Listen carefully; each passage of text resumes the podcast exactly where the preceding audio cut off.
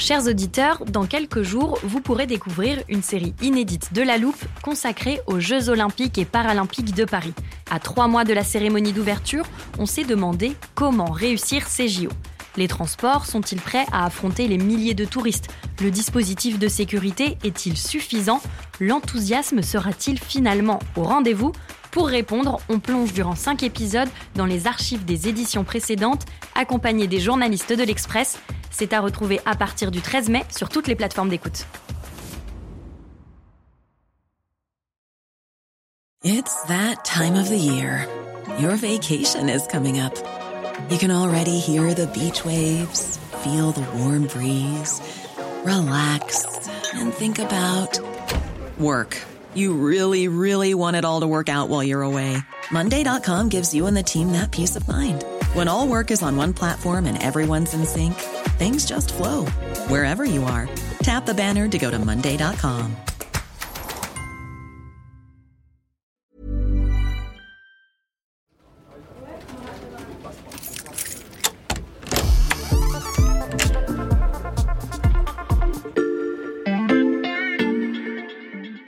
Salut, c'est Xavier Yvon. Bienvenue dans l'armoire de la loupe, votre nouveau rendez-vous. Chaque vendredi, on va prendre 5 minutes pour vous expliquer un concept dont vous entendez souvent parler dans l'actualité, sans forcément en saisir tous les enjeux, et qui vous servira pour nos prochains épisodes. Cette semaine, vous allez tout comprendre sur la taxonomie verte. Est-ce qu'on va entendre de manière courante maintenant la taxonomie verte européenne Ce qu'on appelle de cette taxonomie. La, taxonomie. La notion peut vous sembler un peu aride, mais elle n'a plus de secret pour Isabelle Horry, la correspondante de l'Express à Bruxelles. Salut Isabelle. Salut Xavier. Pour commencer, Isabelle, on parle toujours de taxonomie européenne. Euh, pourtant, c'est pas un mot de la novlangue bruxelloise. Ça existe dans le dictionnaire français. Oui, ça existe même dans euh, la version poche du Larousse, j'ai vérifié.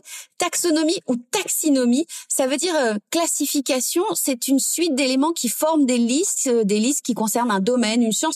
Bon, grosso modo, c'est une nomenclature en fait. Et alors, quand elle parle de taxonomie, qu'est-ce que l'Union européenne veut classifier?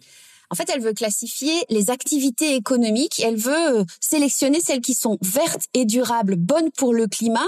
Euh, L'UE s'est lancée dans une grande opération de classification pour proposer en fait une sorte de guide de référence que tout le monde pourra utiliser. Aujourd'hui, il y a déjà hein, des produits euh, financiers verts qui sont proposés par les banques, mais voilà, il y a la crainte que ça soit parfois juste du marketing. On appelle ça du greenwashing, c'est-à-dire ça sert à attirer les consommateurs. On leur dit vous allez acheter des produits financiers avec des entreprises entreprises qui sont bonnes pour l'environnement, mais il n'y a rien qui le prouve en fait. Mais pourquoi c'est si important de savoir ça de manière fiable? Quel est l'objectif de ce guide de référence?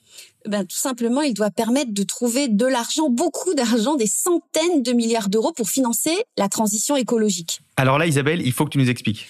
Bon, l'Union européenne veut réduire ses émissions de CO2 de 55% d'ici 2030 et elle veut atteindre la neutralité carbone en 2050 pour limiter évidemment le réchauffement climatique et aussi pour respecter euh, les objectifs fixés par l'accord de Paris. Il faut mhm. donc transformer nos économies. Ça va coûter une fortune. Personne ne sait combien précisément encore.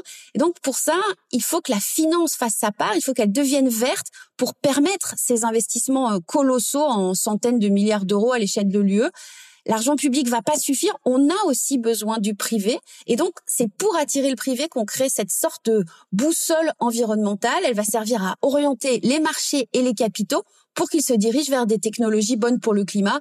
Euh, c'est plutôt vers les éoliennes que vers un oléoduc, par exemple. Ça peut aussi être les transports bas carbone, comme le train, ou alors la rénovation de bâtiments. C'est vraiment une pièce maîtresse de la politique climatique européenne grosso modo, ça serait un peu comme un label vert. L'espoir, c'est d'inciter les banques, les marchés à aller vers ces produits, comme vous, hein, quand vous allez au supermarché, vous pouvez euh, aller vers les pommes bio, elles ont un petit label. Vous n'y êtes pas obligé, vous pouvez aussi choisir les pommes traditionnelles, mais le label vous incite à faire un choix. Isabelle, quelles sont les conditions pour obtenir ce label vert européen? Alors c'est là qu'on entre dans la précision technique, certains diront la complexité bruxelloise.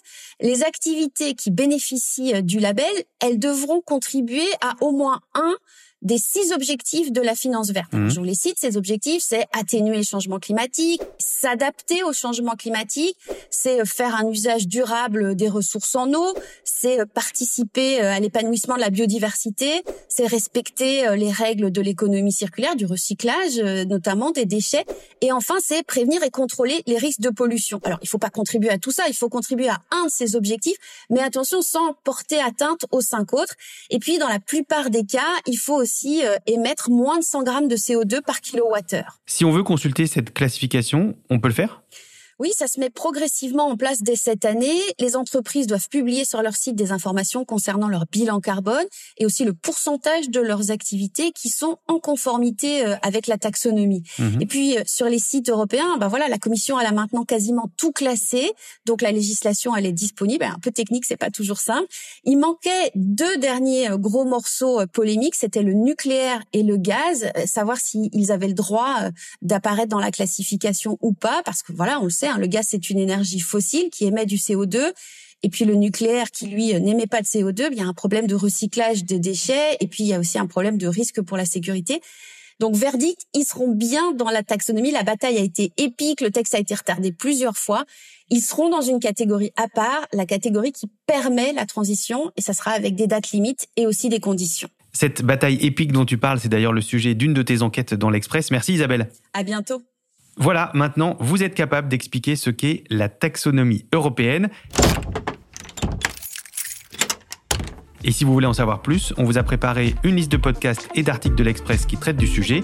Les liens sont à retrouver dans le descriptif de cet épisode. Rendez-vous lundi pour passer un nouveau sujet à la loupe.